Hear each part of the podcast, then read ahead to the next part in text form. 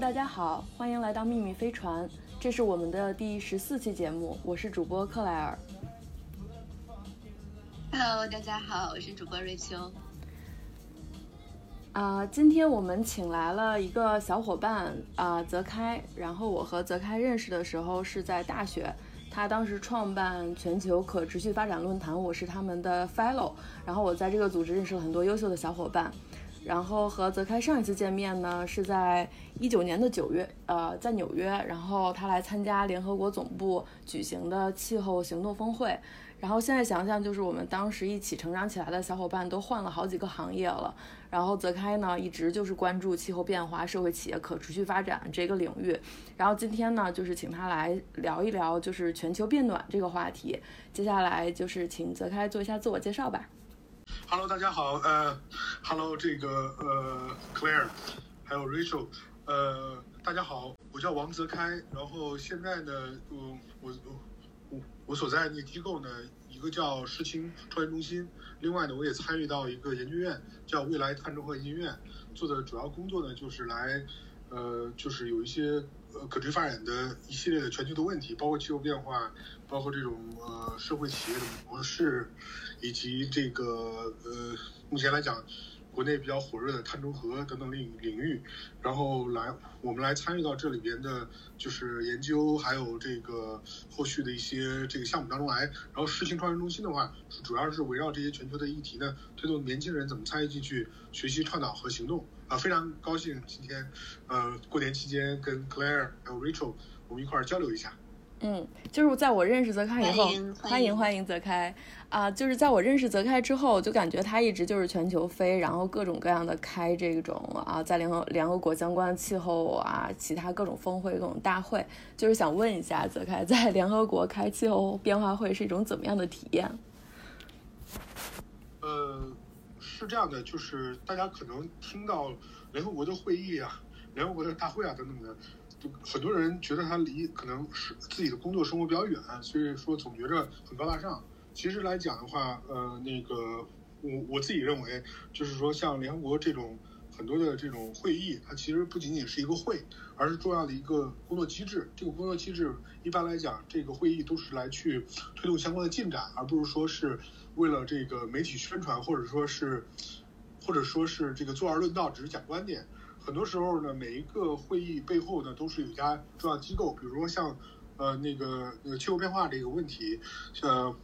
包括我跟格莱尔上次见面，呃，也是跟这个相关的联合国的国际的会议，呃，那它背后呢有一家非常重要的机构叫联合国气候变化框架公约，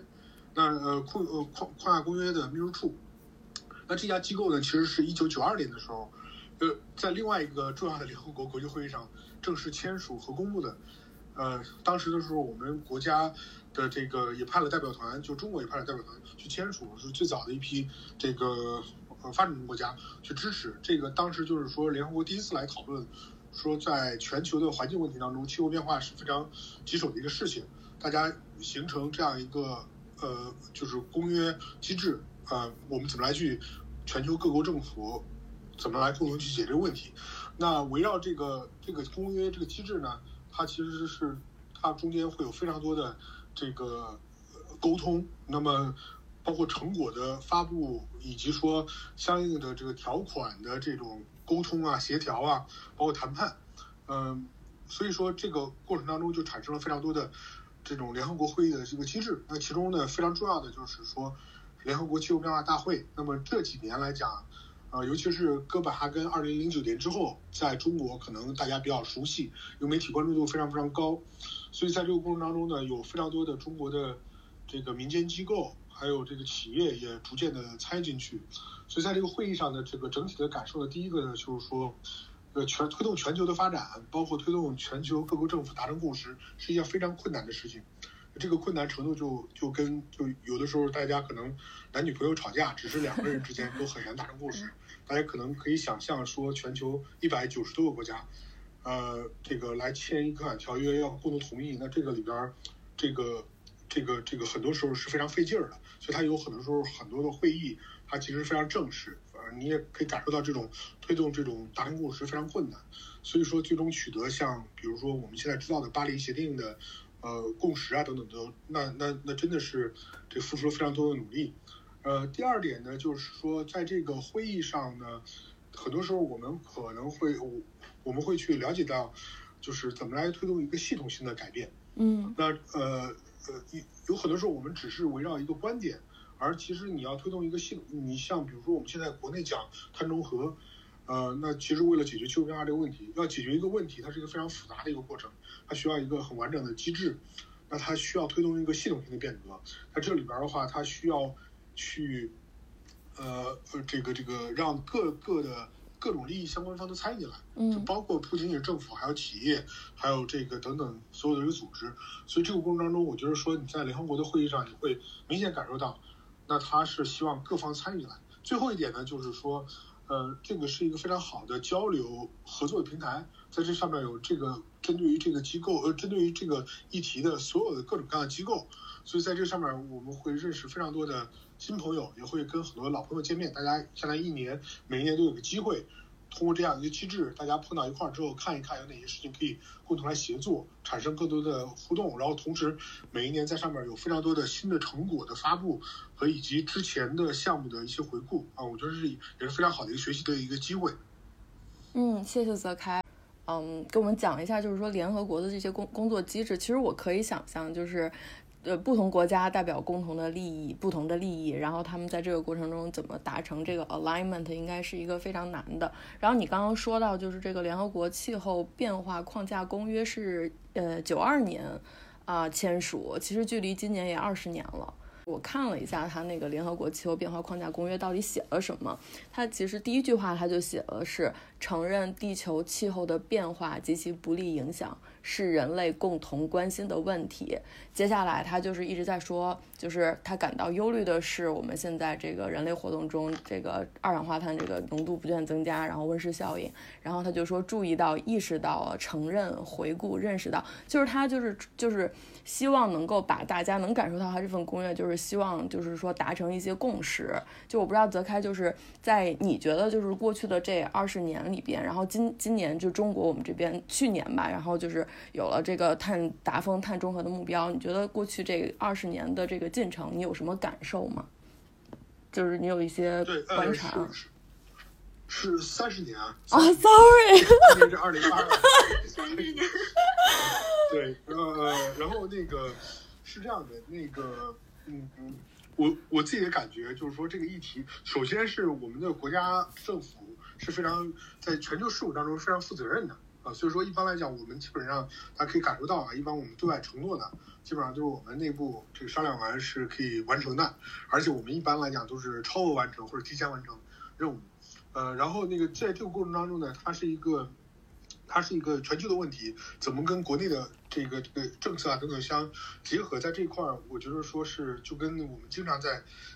啊新闻上或者是国际会议上经常会听到的，这个是中国的要实现碳中和的目标，碳达峰、碳中和的目标要付出艰苦卓绝的努力，这真的不是简单的几句话的事儿，而是说这个过程当中需要各种各各各个模块的这个变革，这个就涉及到说。呃，全球变暖或者说我气候变化这个问题的这个急迫性，以及说它的这种，它它的真的是影响到我们的每个人每个国家这种，呃，这种企业的这种创新，包括在尤其是过去，呃呃一年，就是一年多的时间，呃那个碳中和的这个这个战略提出来之后，你会看到中国的这个企业的这个参与，呃越来越多，包括参与到国际的这个国呃。国际的这个事务当中去，包括像我们有有些央企，比如说国家电网，它那个之前的呃那个上一任的董事长，这个在呃之后，他现在创建的全球能源互联网发展合作组织，这是非常重要的一家国际组织，中国来支持发起的，所以你会看到它越来越多的参与到国际事务当中去。第三点呢，就是说是。这个公众呃，就是呃，包括第二点当中，还有一些企业围绕在这块的一些技术创新、技术的合作等等各个方面，呃，都有非常非常多。就是所以说，这个企业也越来越认识到，有呃，去年的这个那个那个，我们在上海的环境交易所成为了这个相当于这个呃全国碳交易的这个中心，所以我们去年真正开始实行全国碳交易。呃，那么现在有八个管控的行业，那么有有一些行业的企业的控排企业呢，就要呃，如果根据自己的碳配额，要要规划自己的这个碳排放，所以进行碳碳的管理，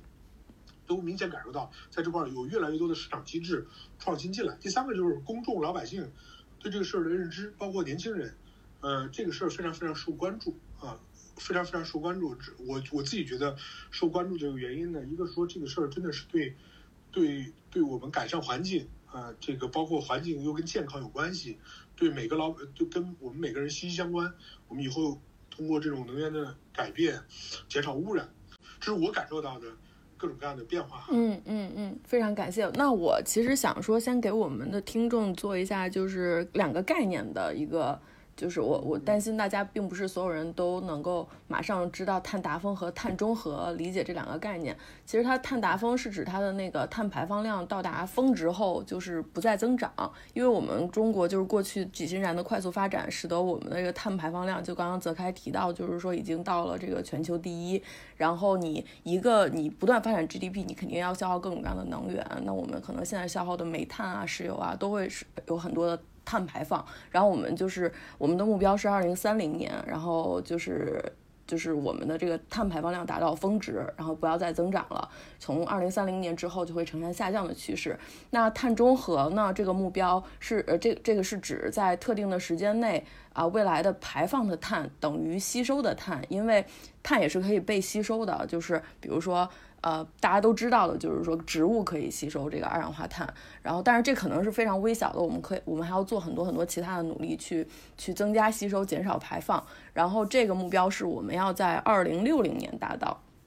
其实你从碳呃碳中碳高达峰到碳中和，我们其实只有三十年的时间，这个其实是我觉得呃。我们国家挺自我施压的，就是因为如果看发达国家来说，基本上他们从他们的这个碳达峰到碳中和，基本上都是五十到七十年的过渡期，但是我们只给了自己就是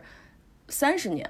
的这么一个时间窗口，就是我觉得这个是我们现在国家就是非常就是。就是我感觉，就是因为我觉得国家政府做出一个什么承诺，就是可能就真的会很努力的去达到。当然也是因为这个议题也是太重要了，就是像刚泽开说，这个其实对于跟每一个人都息息相关。但是其实我有一个问题，就是其实我觉得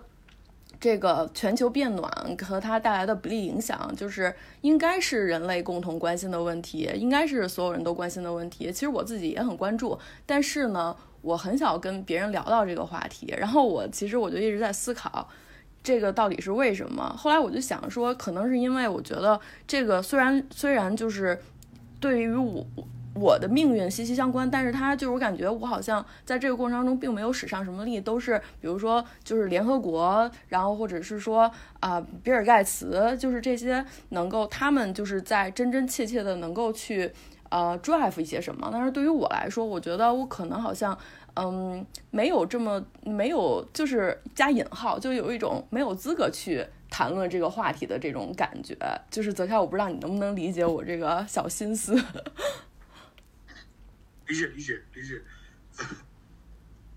哎，其实 Claire 刚才讲的，就我也有类似的感受。呃，就尤其是谈到全球变暖这个话题，我印象中在可能十年前吧，或者是反正几年前吧，那个时候全球变变暖很受关注，因为当时就一直说，呃，这么多年来，然后我们的温度升高了多少多少度，然后未来要控制在升高到呃两度啊、一点五度啊这样这样的一个水平。如果超过这个温度的升高的水平之后，全球可能会面临什么什么灾难？但好像反。而这两年，我不知道，就是呃，是不是一些实际的灾难并没有那么受到大家的关注，或者是呃，大家也没有特别直接的感受到这个温度上升跟每一个人或者每一个国家、每一个城市之间有什么特别直接的关系。所以，呃，像刚才泽开说的这个碳中和、碳达峰这件事情，确实现在是我相信在中至少在中国吧，整个国家都会受到非常高的关注度，包括企业里面也是一样的。但好像关于全球变暖这件事情，嗯，从我的感受来看，大家对他的关注度反而下降了。嗯，我不知道就是泽开对于这这个有有什么样自己的看法？呃，是这样的，就是大家这样的感受，如果不是在做这个领域有这样感受，非常非常正常。我觉得有几个呃几个原因哈，就是因为气候变化这个事儿，它这个它这个就是那个它这个这个过程是很长。呃，然后比如说本世纪末，就经常大家看到本世纪末二一零零年，呃，这那个时候会是地球上升两度会怎么样，四度会怎么样，然后到时候再生什么灾难，它这个温水煮青蛙的过程。它不像说有一个问题，比如说大家现在对新冠是有直接感受的，有呃，因为你出门要戴口罩啊，你要这个呃，有很多时候有疫情要封锁啊等等的，对吧？然后新冠这个，我相信新冠已经把大家折腾的很累很累了，就是就是过去这两年全球各地啊，那我们对比来讲，可能这个这个这个我们讲气候变化这个事儿，大家要认识这个急迫性，我们就拿一个具体的大家有直接感受的，呃来做对比。那么气候变化这个事儿呢，会如果我们再不控制呢，它会有一个叫 tipping point，就一个拐点。就这个拐点就是说是这个呃呃，这个拐点就是说是我的温度上升到一定再上升一个程度，这个这个我们在两极都在两极的冰川也开始融化，那这里边会释放大量的它在冰封冰封层下面又会释放大量的温室气体，这个时候它会。它会进入到一个拐点，就是说它会加剧这个变暖，就这个速度会上升。同时呢，这个两极，我们第三极就是青藏高原的这个冰冰川呢，它也会这个融化。融化完之后呢，除了这个释放大量的这个温室气体之外，同时呢，就是冰封在万年前的很多病毒，这病毒是人类从来没有过的，几十种病毒也都会释放出来。一个新冠病毒就能把它折腾成这样呀，就是把大家折腾成这个样子。大家可以想象，如果说几十倍的这个有有呃，就是相较于新冠几十倍的危害，这个东西对大家的对我们全球的这种冲击，各种各样的冲击会有多大？我觉得这个是一个这个是一个比较比较这个鲜明的对比，让大家直接有这个感受。那第二点呢，就是说是我们有很多时候原来的我们的，大家都有一个感觉，因为这个气候变化这个事儿啊，它是就科学家最早通过这个研究发现的，其实百年前就发现。这个这个问题，百年前就认为是温室气体来引起的，但这个过程当中，它可能有些争论，或者有一些不同的利益利益方在这里边角逐这个力量。那这个，但是科学家有很多时候，呃，他的论文上或者他的这个研究上用的这个很多图表，我说了，就是给他给公众老百姓的呃这个看法，大家可能会觉得不够那么的直观实际。你比如说刚才这个 Rachel 讲到说。这个呃，一点五度、两度，这都是很重要的全球的气候变化谈判当中的一些概念啊，就是它要控制在多少度之内。大家对这个没有直观感受，大家会觉得说，哎，一点五度也不高啊，两度也嗯不怎么高，对吧？嗯就是你你会觉得说好像不是那么大事儿，为啥这个很纳闷？为什么全球全球你比如说开这个联合国气候大会，这个上百个国家元首都要去，为什么这么这么大劲儿，对吧？然后那那这个其实我们。再稍微的给大家举一点例子，就是更直观一点，不要是只是科学家上的那个图表，可能大家会有会有更切身的感受。比如说，可能大家现在家里边都有空调，不管是夏天还是冬天，如果冬天你开空调的话，如果夏天会明显感受，有很多时候你调高一度，你就会觉得热；调低一度就觉得冷一度。嗯只是有有很多时候，我就有这个切身感受。我也是。我我这个对空调二十五度，我就觉得正好。稍微高一点儿，我就觉得热。那这个东西，这这还只是我们人人类啊，这个温度的这细微变化对于生态系统，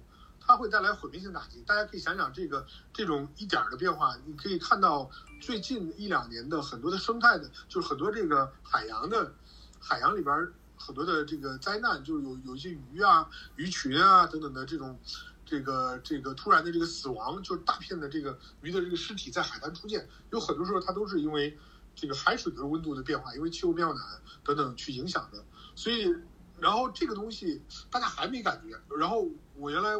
开一些会，我用了一个科学家的一个图，那个就特别直观。他那个项目就是叫，就是就是要把这个气候危害可视化，因为原来那个用那种科学家的那种图表，这个柱状图或者说这个线图，大家没这个感觉，嗯，变成图片。他就讲这个，他拿上海举例子，因为当时那个活动在上海。就在上海，就是就是那个 Rachel，你要小心一点啊，在上海，他就讲二一零零年的上海，二一零零年上海就是就是当然两千年啊，就是一一百年后的二一零零年上海。如果我们就是现在巴黎协定，大家也经常提巴黎协定，就重要的一个气候变化的这个条约。就巴黎协定，如果说大家都遵守的话，就各国各个国家都像中国政府这样强有力的执行力，对玩命干，就是减排，呃，实现碳中和。二一零零年，我们的温度啊，还是将上升两度。如果上升两度，什么概念？上升两度的情况下，三分之一的上海将被淹掉，三分之一的上海会在，就是会会被水灌掉。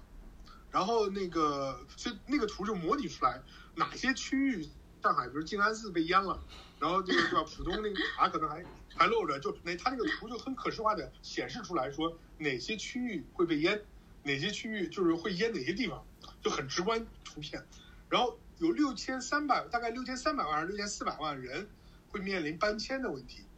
然后大家可能对于这个，可能对于这个还是没有一个概念，说你六千三百万人怎么，就是大家可以去查三峡大坝的拆迁，呃，三峡大坝的这个搬迁啊，大概就百万人。你可以想想三峡大坝这个三峡的这个工程的这个百万人带来多大影响？你可以想想那个时候面临六千多万，就是如果说大家都努力的情况下，如果大家不努力，就是完全躺平，地球的温度呢，大概在本世纪末，就是在这个二一零零年左右呢，会上升四度。四度什么概念呢？就是说一半儿的上海都会被淹掉。然后在中国有嗯一点二亿人面临着搬家的问题，那原来他住的房子在水里了。所以嗯你嗯如果这样讲完之后，大家就觉得说，哇，这个问题是特别特别严重。所以说这个事儿呢，就是我们需要有更多可视化的手段，让老百姓知道。那么这个事情在联合国系统内呢，联合国秘书长几次讲，就是气候变化的危机是本世纪二本世纪人类面临的最大危机，没有之一。它不是说某一个危机，它这是最大的危机，因为这个事儿它是引起一个系统性的变革。嗯就是呃就是这个这个危机给你带来是方方面面的改变，所以所以说这个事儿就是说我们就是为什么大家没有这种直观感受呢？是因为说我们经常看到的这个政府的文件，还有科学家的这个论文，他给你讲的他都是有点儿偏特别的严谨严肃，它是学术性的，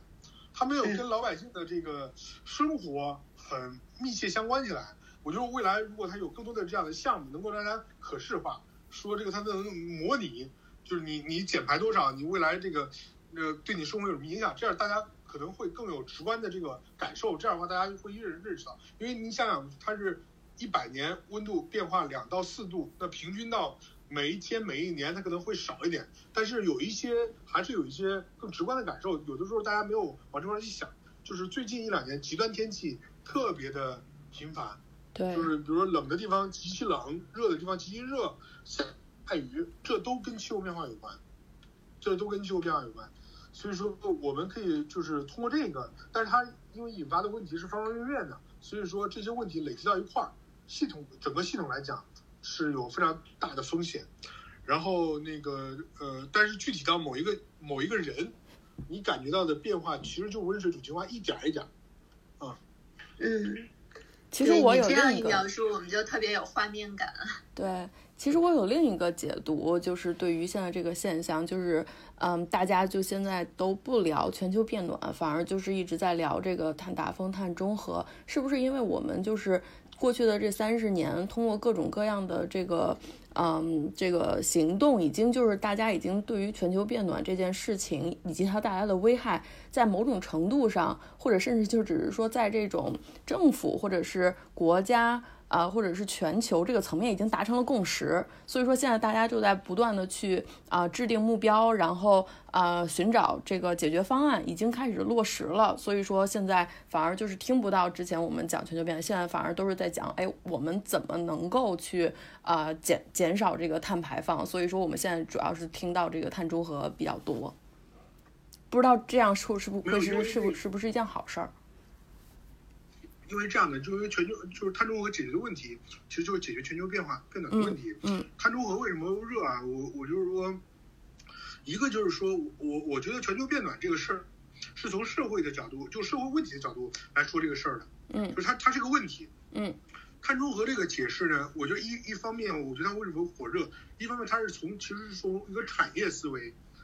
来解释这个嗯解释这个哦解释这个问题。所以说你从这个角度来讲，它它相当于说是一个新的产业行业。所以你问如果问，比如说 Rachel 以后做的项目可能跟碳中和有关，你问问 Rachel 说你你在忙什么事儿，关注什么东西？哎，我现在在做这个新能源，做碳中和。哎，人家一听那啥的，如果 Rachel 跟别人讲说我现在做全球变暖，人家一听听不明白，因为它是一个它这个词儿的一个是从社会问题角度出发的，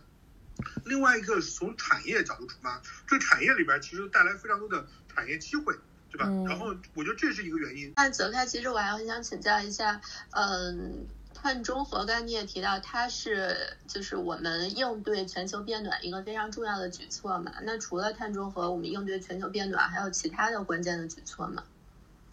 嗯它这个这个碳中和就是为了，就碳中和的意思就是解决，嗯因为它现在是这样的，这个逻辑关系是这样的，全球变暖是咋引起的呢？是我们嗯经过研究，全球变暖主要的人为原因就你的碳排放量增加了，就你你因为你人类的活动，你通过各种各样的，比如能源的消耗等等的，你的碳排放量增加了，温室气体增加了。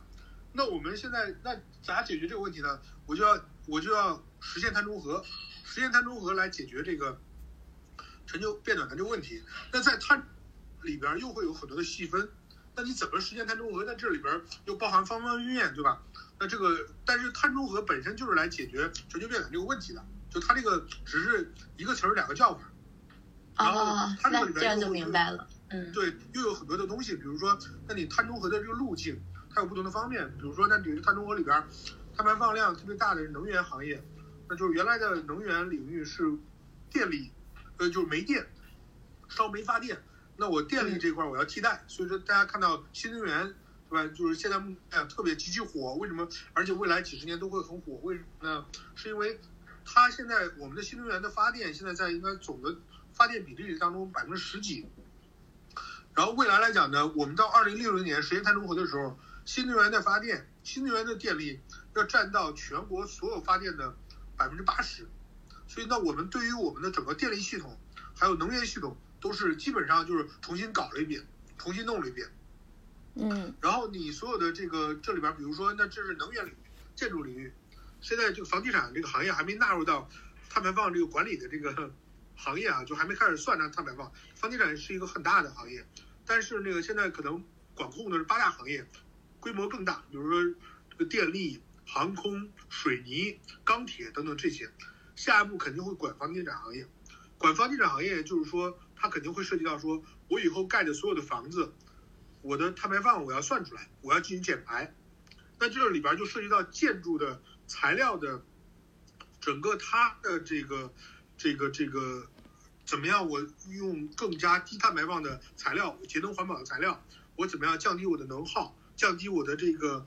呃，就是比如说这个现在的这个建筑有很多水泥、钢筋这种，它可能有新型的材料，它然后比如说还有一些技术，比如说是它要碳捕捉，这个碳储存叫叫呃 CUS，就是那这个过，这个这这些的技术，就是说我二氧化碳排出来之后，我用过相应的技术把它给这个给给给吸收过来，转化成人类可利用的二氧化碳，不把二氧化碳排到空气当中去。那这个过程当中呢，它又有一些新的，它有不同的碳中和的路径。那碳中和就是为了解决气候变化这个事儿。啊嗯，了了解，对，然后这个就是引申出来我另一个非常想跟泽开这边来了解的话题。就刚才克莱尔也提到说，中国其实定就把这个目标已经定得非常明确，就我们二零三零年会达到碳达峰，然后二零六零年达到碳中和。这个达峰跟中达到碳中和中间也只有三十年。克莱尔也讲到说，比发达跟发达国家相比，它的进程是大大加速的。那为什么我们要就是给自己这么大的压力呢？这么快就达到碳中重要的一个全球的原因是，科学家现在研究怎么样避免地球进入到那个我刚才说的那个拐点。嗯那这个呢，他就提出来说，在大概是应该在二零五零年前后，全球的碳排放要实现碳中和。那所有的国家都应该围绕二零五零年上下努力实现碳中和目标。这不仅仅是中国，全球各地各个国家都已经公布这个自己目标，这有的稍微晚一点，有的稍微早一点，对吧？但是它这个涉及到经济的方方面面，就是说能源只是最重要的一块儿。我们刚才讲，因为所有的大家可以去想所有的经济活动，最终来讲，你你你，比如说你你你所有经济活动底层很重要一个一点不就是能源吗？嗯嗯你这个是它基本上我们都要去琢磨这个事儿啊，所以我估计今天咱聊完之后，你们俩也想想琢磨琢磨这个要转转行，要进入到碳中和这个领域。转行，哎，对你说这个转行其实是的，就是呃，之前我们公司有一个合伙人，然后他给腾讯做了一个碳中和的咨询项目，做完了之后就他就直接跳到了腾讯，现在是腾讯的碳中和这个业务线的 VP，对。对他有很多的很牛的人，都在那个都在这个都在加入这个领域，都做了非常多的事儿，而且这个领域有很多的机会。嗯，其实我们提到了很多，就是新能源这个。肯定就是充满了很多技术创新，就是怎么样使用这个太阳能、光伏啊，然后氢能。但是我其实因为我当时在啊、德勤工作的时候，其中有一个用那个我们的客户是那个华北电力，然后我们当时就是去参观他们那个鄂尔多斯的煤矿，然后他们就跟我们讲，其实我就是我们中国煤电发电量占总体发电量比重非常高，大概有百分之六十左右。你想一想，刚刚泽开提到了一个数据，就是说之后我们到这个之后要达到这个碳中和，我们新能源的这个发电比例要到百分之八十。就是我就在好奇，就是我们这些国有，就是华北电力明显是个国企，就是这些国企它怎么去自己去变革自己？然后我们之前就已经他们是嗯。嗯，你说你说，就是，而且国企这个都是关关乎国计民生，然后就是就是他们就是怎么转型这件事情，我其实还是挺好奇，听听泽开的这个想那个看法的。国企是推动能源转型最重要的力量。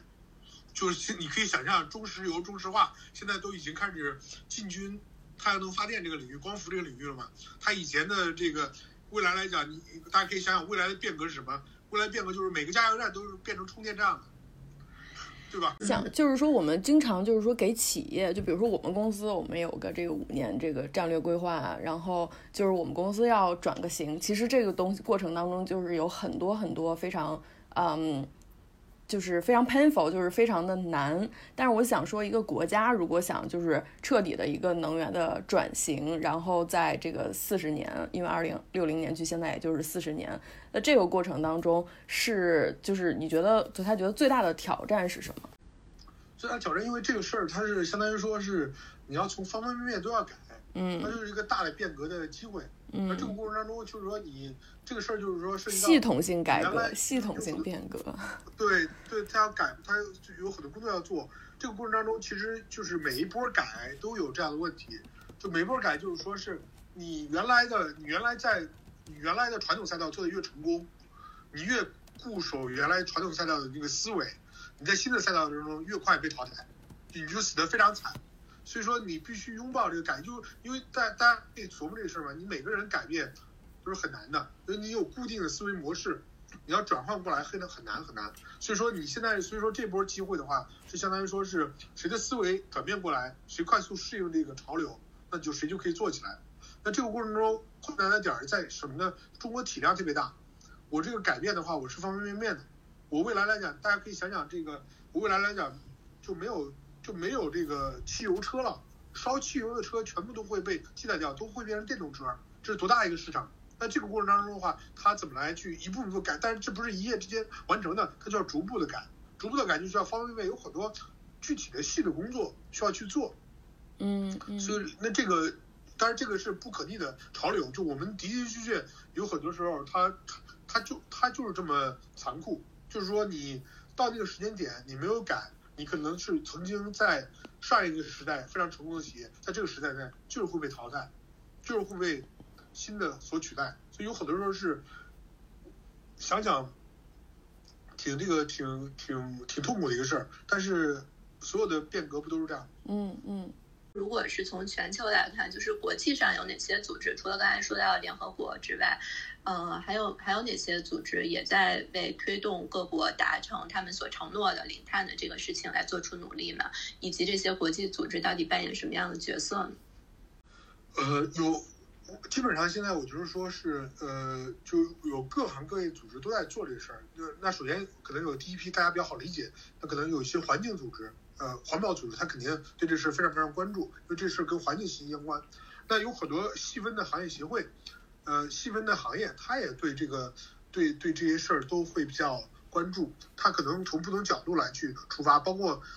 我刚才提到我们自己的一家机构。可能呃，世金创新中心，它可能从青年的角度。那我还知道，比如说有一些机构是专门，它跟它是世界五百强的这个联合会，他们专门推动世界五百强怎么来进行转型的。然后那个还有不同的这个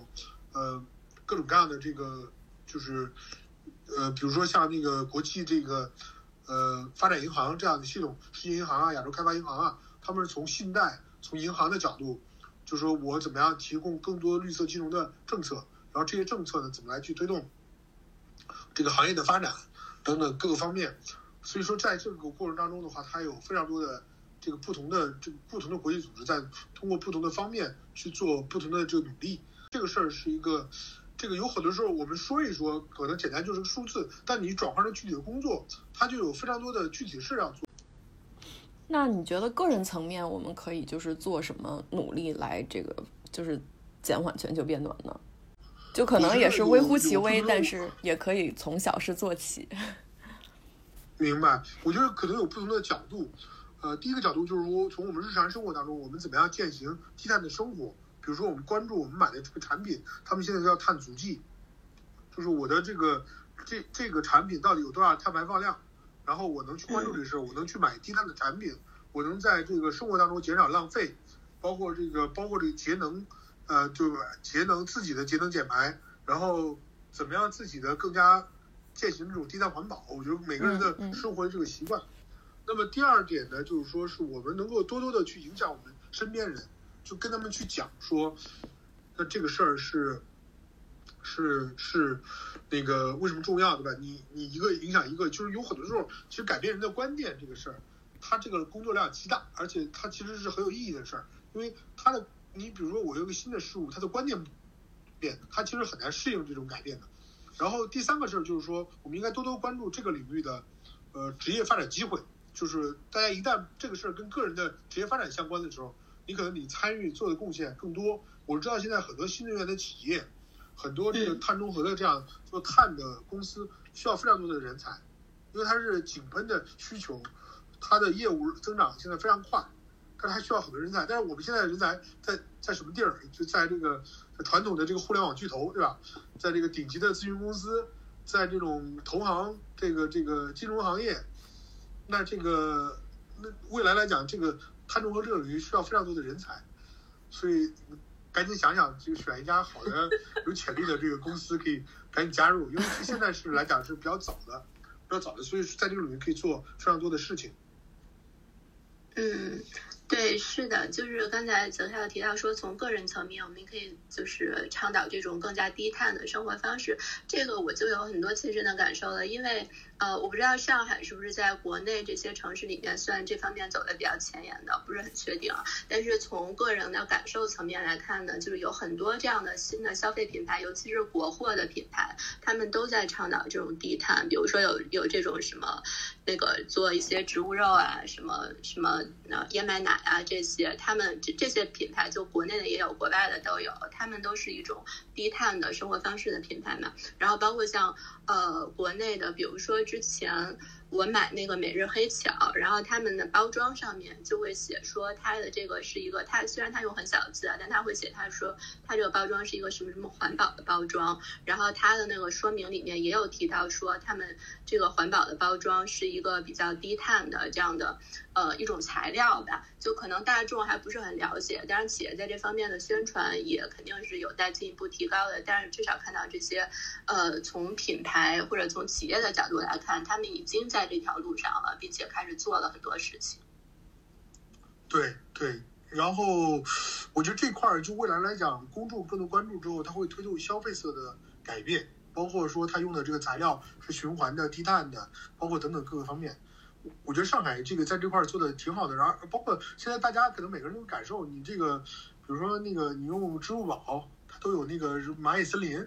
这个蚂蚁森林本身来就是因为大家用电子支付，减少了纸质货币的使用，我我更加我这个节能减排。我它里边都会把它计算在内，形成自己的碳积分，然后这个可以转化成种树啊等等的这种公益的这种项目，我觉得这块都是有，都是有这样的这个有这样的这个呃感受的吧，就是未来会有更多这样的事儿出来。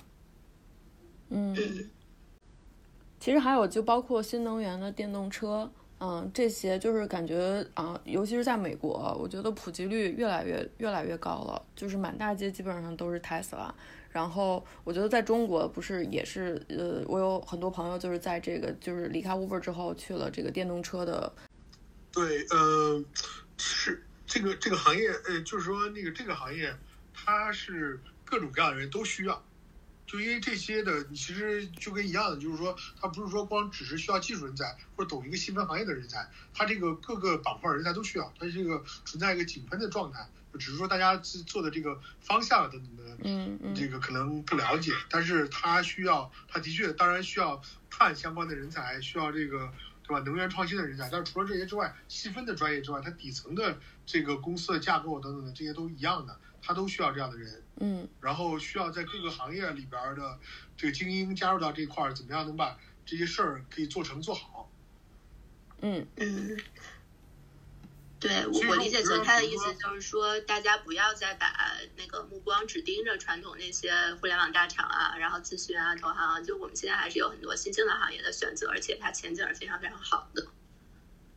对，而且就是说，你比如说，我们千万不要陷入到这种思维当中去，说我原来是在交通这个领域，所以说我如果到碳中和相关的这个里边去，我只能去这个新能源什么汽车啊，什么这个低碳交通，我觉得这完全不是这样的，完全不是这样，就是我觉得是这里边是完全是一次大的洗牌，所以说你可以加入到更多的其他领域，就因为你在就算在交通领域，它有细分嘛，你可能你的专长是 marketing 是市场，有可能是财务，有可能是这个投融资，对吧？那这个领域在碳中和这个领域也也都需要。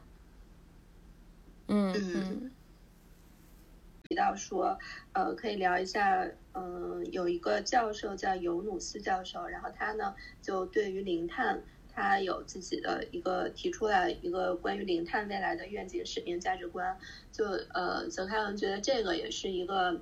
呃，好像是你一直在关注的一个领域，对不对？这一个话题能不能再跟我们聊一聊？因为我自己不是很了解，我不知道克莱尔是不是很了解这方面的，包括这个教授本身，然后包括他对于零碳的愿景、使命和价值观。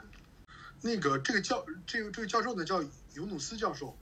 然后这我通过这个教讲这个教授，就大家可以明显感受到，就是说这个气候变化，包括这个碳中和，不仅仅是不仅仅是这个环境领域的事儿，而是涉及到方方面面。那这个教授呢是二零零六年拿了诺贝尔和平奖，他是今年的这个二零呃今呃去年的，他去年国际奥组委给他颁发的奥运会的奥足奥林匹克最高荣誉叫奥林匹克桂冠奖，然后同时呢，他是全球的这个为数不多的这个人拿了，就是他拿了非常多荣誉，但是说同时拿这么多荣誉呢，就是只有他就可能唯一的一个人两个人吧，就是他还拿了这个就是梵蒂冈教皇的一个呃就是最高的荣誉奖项，以及说什么那个就是美国国会的自由勋章啊等等的，就这个他身上有非常非常多荣誉，但是就我们就单独就一个荣誉，他已经是够，他是一个全球公众人物，比如说就是诺贝尔和平奖来讲，他已经公众人物，他为什么拿这些奖呢？他本身是做这个，他本他是这公益的小微信贷的发明者，就他自己来来，他有有一本畅销书写的就是他，叫《穷人银行家》，就他把钱贷给穷人，然后他把这个模式设计的非常的，这个整个的它是一个很好的可持续运营的模式，它本身是帮穷人解决贫困的问题，同时呢，能有呃就是，同时这个模式呢，能又能够通过这个利息啊，能够这样逐渐的自我壮大起来，所以它是这个公益的小额信贷和社会企业的这两个的就创始者，所以在国际上有极高的声誉声望。但他原来的工作其实都是跟其实这些事儿都是跟扶贫、经济发展等等有关的。但他最近的一本畅销书叫《The World of Three Zeros》，叫三零世界。他觉得未来，他觉他提了非常多观点，我觉得这个观点就非常鼓舞人心的。比如说，他这个 The World of Three Zeros，就是说他未来的世界应该是什么样的？应该是零碳排放，应该是零这个零呃呃，就是这个呃零失业的，零贫困的。他这里边就讲了，就是我们现在讲的很多的这个系统问题，它都是本身我们自己自有的系统来解决的。举个很简单的例子，就是他自己的这个领域，那他这个他自己这个领域已经做出来了，就大家很好看，大家都有切身感受。我们传统的商业银行，传统商业银行是你越有钱，他越想把钱贷给你，对吧？就是这种越有钱的客户，在你们在银行的眼中，他是高气高高高净值的客户，他越想把钱贷给你。你越需要钱，他越觉得你有风险，越不把钱贷给你。就是这个贷款这个事儿，它本身来讲，这个信用贷款这个事儿本身应该说是你越缺钱，你要把钱借给他，让他渡过难关，你应该雪中送炭。但是呢，现在做的事儿全是锦上添花，所以你造成说是有很多很多的人，他越穷他就越穷，富的人越来越富，两极贫困的分化。所以尤努斯教授在这个领域做的这个创新，就是他他他怎么帮助最底层的人，他要靠信用。他设计了一整套的模式，怎么来用信用的机制给这种穷人提供无抵押贷款？那这个模式呢，被复制到非常非常多的领域。那其中呢，他觉得说，如果我们真正的开始去解决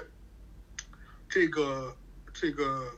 碳排放这个事儿，就是说气候变化这个事儿，那这里边他就有他就有我他觉得说，我们一定能成为零碳的世界，因为这里边都有一些固有的模式、固有的利益集团。你比如说在碳这个就是解决这个气候变化的问题上，固有的利益集团就是做传统化石能源的这些企业，那这包括石油石化的公司，各个国家的石油石化公司，它都是非常强的这个游说者，它对政策制定有很大的影响力。所以说，有很多人就跟我刚才讲的一样的，就是你越有钱，他越想把钱贷给你，然后你越有钱。你越有权利，你越有可能获得更高的资源，所以这是造成贫困两极分化的重重要的原因。但是我们只要是我们从机制上能够去推动来做一些事儿，那这些其实下边的是技术问题，完全不是事儿。就跟大家过去一年看到的碳中和这个事儿，我们政府提出来之后，对吧？就咱们政府提出来之后，那下边做碳，那下边推动这个变化改革，那是突飞猛进的发展。所以说，我觉得说尤努斯教授来，他作为一个这种公共人物，他其实不是环保人士，但他自己非常关注这个问题，也是说这个问题它的这个全球性和重要性。所以他讲的这个事儿，就这个三零世界，他在书中来讲就讲到，就是就是书中来讲就提到整个这个过程中当中的这种各种各样创新，我们怎么来支持他们？我觉得未来来讲，我们肯定是大家都人人都参与，人人都真的是说。这个是我们希望、想象要的世界，我们就一定能够实现。他还有一句非常好的名言，就是说，科学家呢，因为有科幻小说，有我们有科幻小说，所以科学家的努力的去照着科幻小说去实现，所以很多时候呢，科幻小说的很多新的技术变成现实。我们我们每个人呢，应该有一个我们自己的心中的叫社会小说，就 social fiction。社会小说就是说我描述我们期望我们以后未来的世界是怎么样的，那我们每个人都为之而努力，那最终我们可以来实现。所以他给大家描述的他理想中的世界就是零碳排放、零贫困、零失业。那这个里边，他里边举了非常多的这个这个例子和案例。但是我觉得他实践这个事儿需要每个人努力，每个人要相信这个事儿。每个人都为之而改变，其实每个人都在改变的时候，这个系统才会变。所以在这里边非常重要的方法，就是他讲到社会企业的方法，怎么能够去减少贫困的分化，怎么来能够让最广大的这个人民群众受益，怎么能去解决这些社会问题。所以非常推这本书，叫《The World of Three Zeros》三零世界。嗯 mark 了一下。好呀那就啊谢谢泽开来参加我们的节目。嗯非常非常感谢，因为我觉得我自己很关注这方面，就是全球变暖，但是我所生活的环境，然后包括疫情，使得就是大家都非常的呃，像生活的像一个孤岛一样，其实很少有机会能够找到一个这么呃可以跟我聊这个话题的人。然后谢谢泽开接受我们的邀请，然后跟我们有一段让我觉得可以抛开我现在工作的这些呃，就是具体到每一天的挑战和任务，让我就是。zoom out，然后想一想，哦，我们其实现在人类面临的这么多的困难，然后我们怎么从自己的每就是各各个国家，然后包括中国，在为这个方面做的什么样的努力，然后我自己的个人可以为这个方面做什么努力，我觉得非常的，啊、让我觉得非常的开心，就是受到受到鼓舞吧。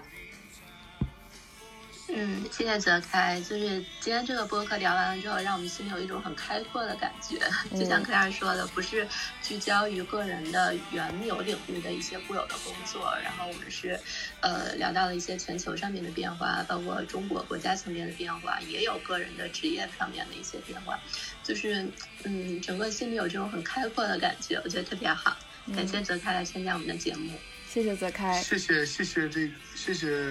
Claire 和 Rachel，希望这个节目越办越好，未来也会变成 谢谢你们的粉丝。谢谢，谢谢。谢谢泽开，好嗯，新年快乐好，再行那我们先见这，样，嗯。好，哎，好，拜拜，哎，拜拜，拜拜。拜拜，哎，拜拜。